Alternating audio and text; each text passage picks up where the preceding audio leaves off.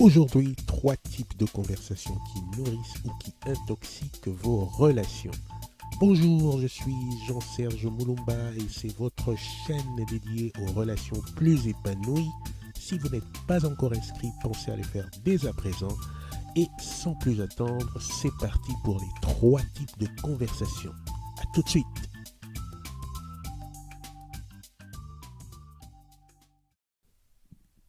Il m'a fallu un certain temps avant de réaliser à quel point le langage était quelque chose de déterminant dans les relations au quotidien. Cela a valu pour moi-même, mais aussi je l'ai constaté pour, en réalité, toutes les personnes autour de moi. Je me souviens notamment de Bruce Lipton, qui est un cytologiste, c'est-à-dire un, un, spécialiste de la biologie au niveau de la cellule Bruce Lipton disait lors d'un de ses séminaires que il lui avait fallu à lui à peu près une quinzaine d'années pour intégrer ce qu'il était en train d'enseigner au demeurant à tout le monde.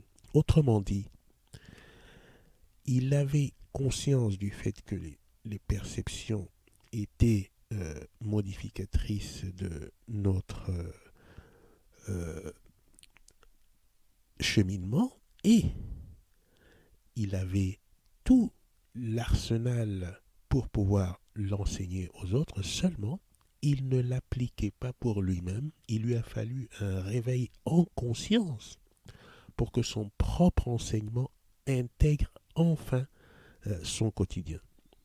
Eh bien, c'est un peu ce qui m'est arrivé à moi parce que, étant passionné du langage depuis longtemps, je n'avais pas réellement pris conscience du degré auquel le langage au quotidien pouvait affecter dans un sens ou dans l'autre les relations qui me concernaient.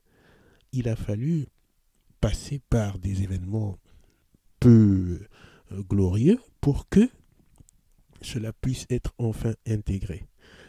À partir de là, j'ai euh, bien compris, avec des lectures aussi qui m'ont apporté cet éclairage, que il y avait grosso modo trois types de conversations pour euh, synthétiser qui permettaient de diagnostiquer avec une certaine efficacité l'orientation de nos relations.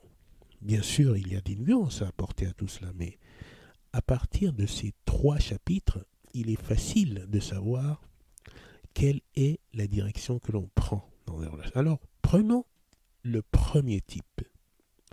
Le premier type concerne les conversations de niveau, je dirais, small talks et euh, niveau euh, camaraderie basse. Voilà. Alors, les small talks ont leurs points positifs et leurs points négatifs. Ça, ce serait l'objet d'un autre euh, développement. Mais la camaraderie basse, en quoi consiste-t-elle exactement? La camaraderie basse consiste dans le fait de pouvoir, en conversation, critiquer, se moquer et abonder de blagues. Alors, je n'ai pas quelque chose contre l'idée de rigoler et de camaraderie, d'avoir du fun, etc. Mais si toute une conversation est basée principalement sur l'invective, sur la moquerie, sur les insultes et sur les ragots, alors on est à ce point dans une construction qui est très basse et qui peut devenir à la longue toxique. C'est pour ça qu'avec le détecteur que vous avez maintenant de savoir combien, combien il est important de monitorer euh, la qualité conversationnelle, vous pouvez décider de ce que peut représenter ce chapitre de moquerie, de, d'invective et de blagues à outrance dans la consistance de vos conversations.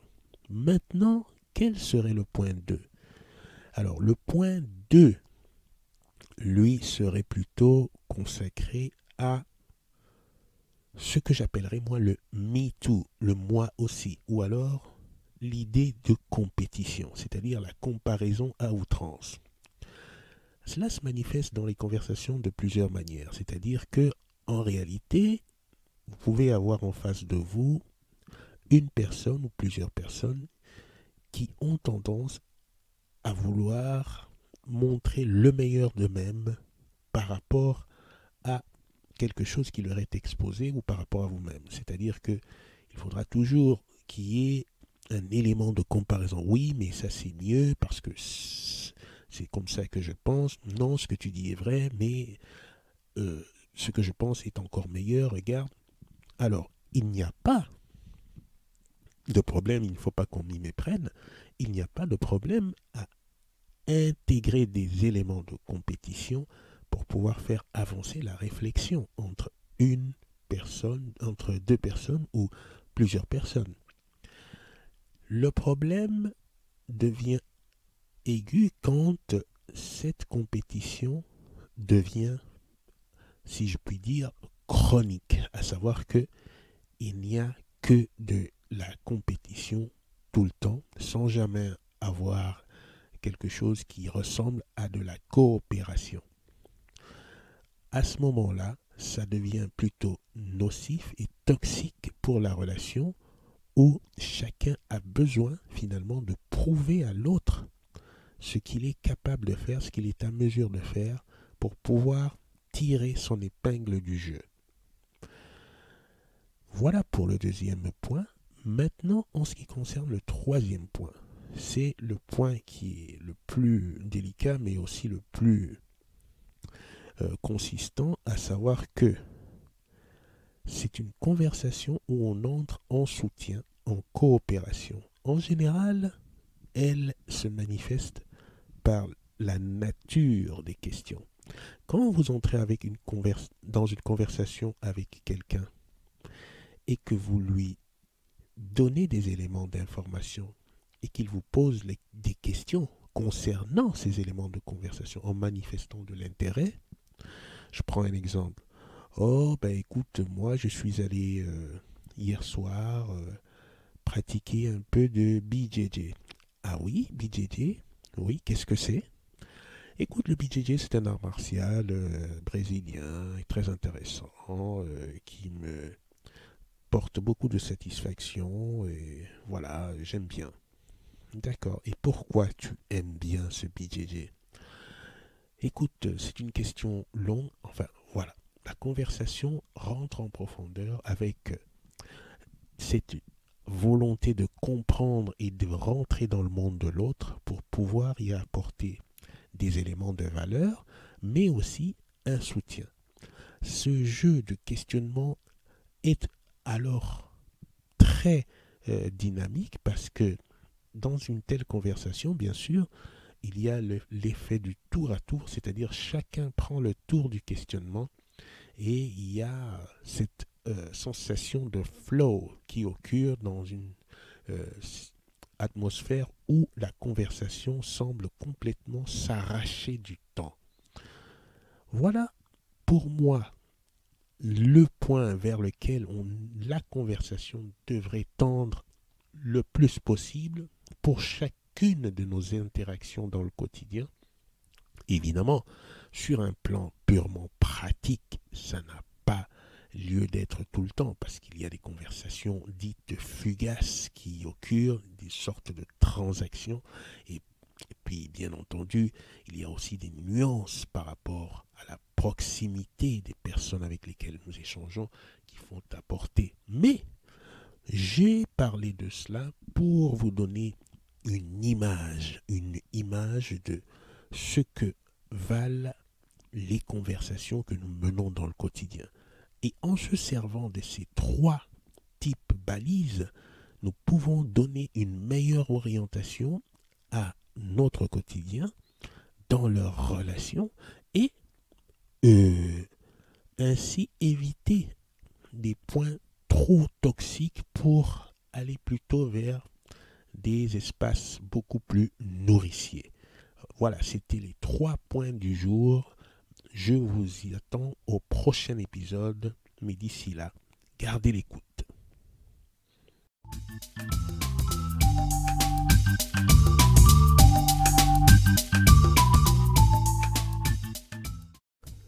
Voilà pour cet épisode. Si le contenu vous a plu, n'oubliez pas de vous inscrire à la chaîne, de smasher le bouton like et de smasher la clochette pour être prévenu lors de la prochaine publication. J'apprécie aussi tout commentaire qui vient en renfort de soutien pour, n'est-ce pas, faire avancer la réflexion, mais aussi me suggérer des sujets que vous souhaitez voir abordés prochainement. Alors, d'ici là, monitorez vos conversations à l'aide de ces trois piliers et je vous dis à très bientôt.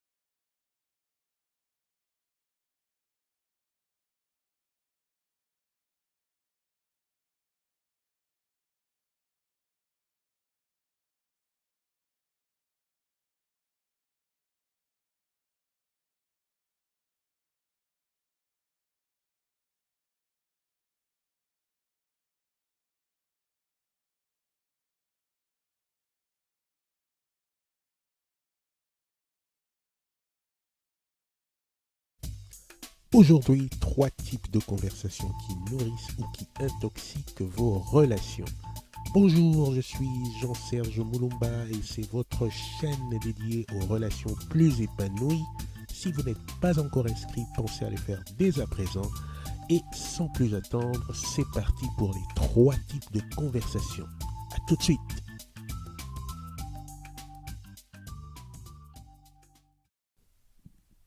Il m'a fallu un certain temps avant de réaliser à quel point le langage était quelque chose de déterminant dans les relations au quotidien. Cela a valu pour moi-même, mais aussi je l'ai constaté pour, en réalité, toutes les personnes autour de moi. Je me souviens notamment de Bruce Lipton, qui est un cytologiste, c'est-à-dire un, un, spécialiste de la biologie au niveau de la cellule Bruce Lipton disait lors d'un de ses séminaires que il lui avait fallu à lui à peu près une quinzaine d'années pour intégrer ce qu'il était en train d'enseigner au demeurant à tout le monde. Autrement dit, il avait conscience du fait que les, les perceptions étaient euh, modificatrices de notre euh, euh, et il avait tout l'arsenal pour pouvoir l'enseigner aux autres, seulement il ne l'appliquait pas pour lui-même, il lui a fallu un réveil en conscience pour que son propre enseignement intègre enfin euh, son quotidien. Eh bien, c'est un peu ce qui m'est arrivé à moi parce que, étant passionné du langage depuis longtemps, je n'avais pas réellement pris conscience du degré auquel le langage au quotidien pouvait affecter dans un sens ou dans l'autre les relations qui me concernaient. Il a fallu passer par des événements peu euh, glorieux pour que cela puisse être enfin intégré. À partir de là, j'ai euh, bien compris, avec des lectures aussi qui m'ont apporté cet éclairage, que il y avait grosso modo trois types de conversations pour euh, synthétiser qui permettaient de diagnostiquer avec une certaine efficacité l'orientation de nos relations. Bien sûr, il y a des nuances à apporter à tout cela, mais à partir de ces trois chapitres, il est facile de savoir quelle est la direction que l'on prend dans les relations. Alors, prenons le premier type. Le premier type concerne les conversations de niveau, je dirais, small talks et euh, niveau euh, camaraderie basse. Voilà. Alors les small talks ont leurs points positifs et leurs points négatifs. Ça, ce serait l'objet d'un autre euh, développement. Mais la camaraderie basse, en quoi consiste-t-elle exactement? La camaraderie basse consiste dans le fait de pouvoir, en conversation, critiquer, se moquer et abonder de blagues. Alors, je n'ai pas quelque chose contre l'idée de rigoler et de camaraderie, d'avoir du fun, etc. Mais si toute une conversation est basée principalement sur l'invective, sur la moquerie, sur les insultes et sur les ragots, alors on est à ce point dans une construction qui est très basse et qui peut devenir à la longue toxique. C'est pour ça qu'avec le, le détecteur que vous avez maintenant de savoir combien, combien il est important de monitorer euh, la qualité conversationnelle, vous pouvez décider de ce que peut représenter ce chapitre de moquerie, de d'invectives et de blagues à outrance dans la consistance de vos conversations. Maintenant, quel serait le point 2 Alors, le point 2, lui, serait plutôt consacré à ce que j'appellerais moi le me too, le moi aussi, ou alors l'idée de compétition, c'est-à-dire la comparaison à outrance. Cela se manifeste dans les conversations de plusieurs manières, c'est-à-dire que en réalité, vous pouvez avoir en face de vous une personne ou plusieurs personnes qui ont tendance à vouloir montrer le meilleur d'eux-mêmes par rapport à quelque chose qui leur est exposé ou par rapport à vous-même. C'est-à-dire que il faudra toujours qu'il y ait un élément de comparaison. Oui, mais ça c'est mieux parce que c'est comme ça que je pense. Non, ce que tu dis est vrai, mais euh, ce que je pense est encore meilleur. Regarde. Alors, il n'y a pas de problème, il ne faut pas qu'on m'y méprenne, il n'y a pas de problème à intégrer des éléments de compétition pour pouvoir faire avancer la réflexion entre une personne, entre deux personnes ou plusieurs personnes. Le problème devient aigu quand cette compétition devient, si je puis dire, chronique, à savoir que il n'y a que de la compétition tout le temps sans jamais avoir quelque chose qui ressemble à de la coopération. À ce moment-là, ça devient plutôt nocif et toxique pour la relation où chacun a besoin finalement de prouver à l'autre ce qu'il est capable de faire, ce qu'il est à mesure de faire pour pouvoir tirer son épingle du jeu. Voilà pour le deuxième point.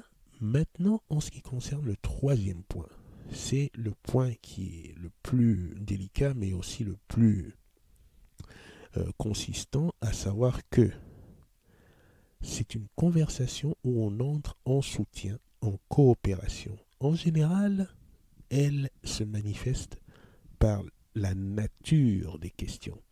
Quand vous entrez avec une dans une conversation avec quelqu'un et que vous lui donner des éléments d'information et qu'il vous pose des questions concernant ces éléments de conversation en manifestant de l'intérêt. Je prends un exemple. Oh, ben écoute, moi je suis allé euh, hier soir euh, pratiquer un peu de BJJ. Ah oui, BJJ Oui, qu'est-ce que c'est? Écoute, le BJJ, c'est un art martial euh, brésilien, très intéressant, qui me porte beaucoup de satisfaction et voilà, j'aime bien. D'accord. Et pourquoi tu aimes bien ce BJJ Écoute, c'est une question longue. Enfin, voilà. La conversation rentre en profondeur avec cette volonté de comprendre et de rentrer dans le monde de l'autre pour pouvoir y apporter des éléments de valeur, mais aussi un soutien. Ce jeu de questionnement est alors très euh, dynamique parce que dans une telle conversation, bien sûr, il y a l'effet du tour à tour, c'est-à-dire chacun prend le tour du questionnement et il y a cette euh, sensation de flow qui occure dans une euh, atmosphère où la conversation semble complètement s'arracher du temps. Voilà pour moi le point vers lequel la conversation devrait tendre le plus possible pour chacune de nos interactions dans le quotidien. Évidemment, sur un plan purement pratique, ça n'a lieu d'être tout le temps parce qu'il y a des conversations dites fugaces qui occurrent, des sortes de transactions et, puis bien entendu il y a aussi des nuances par rapport à la proximité des personnes avec lesquelles nous échangeons qui font apporter. Mais j'ai parlé de cela pour vous donner une image, une image de ce que valent les conversations que nous menons dans le quotidien.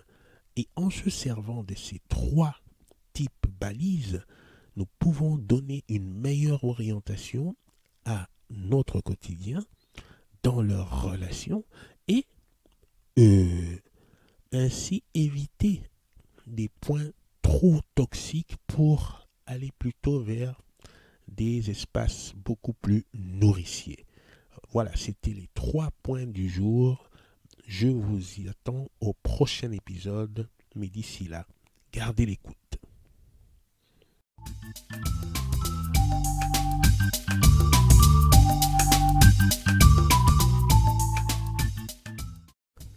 Voilà pour cet épisode. Si le contenu vous a plu, n'oubliez pas de vous inscrire à la chaîne, de smasher le bouton like et de smasher la clochette pour être prévenu lors de la prochaine publication.